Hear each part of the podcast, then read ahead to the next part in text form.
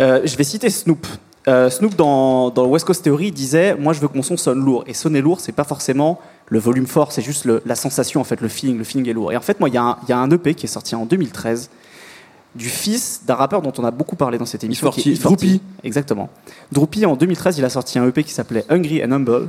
C'est un truc de 8 titres. Et c'est c'est vraiment ça, en fait. C'est.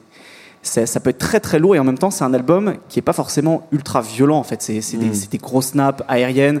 Euh, il te dit qu'il roule solo dans sa caisse dans le premier morceau, euh, qu'il a des, des connexions aussi bien avec euh, les mecs du ghetto qu'avec les mecs des quartiers riches, qu'il est bien partout, un petit peu comme Snoop d'ailleurs.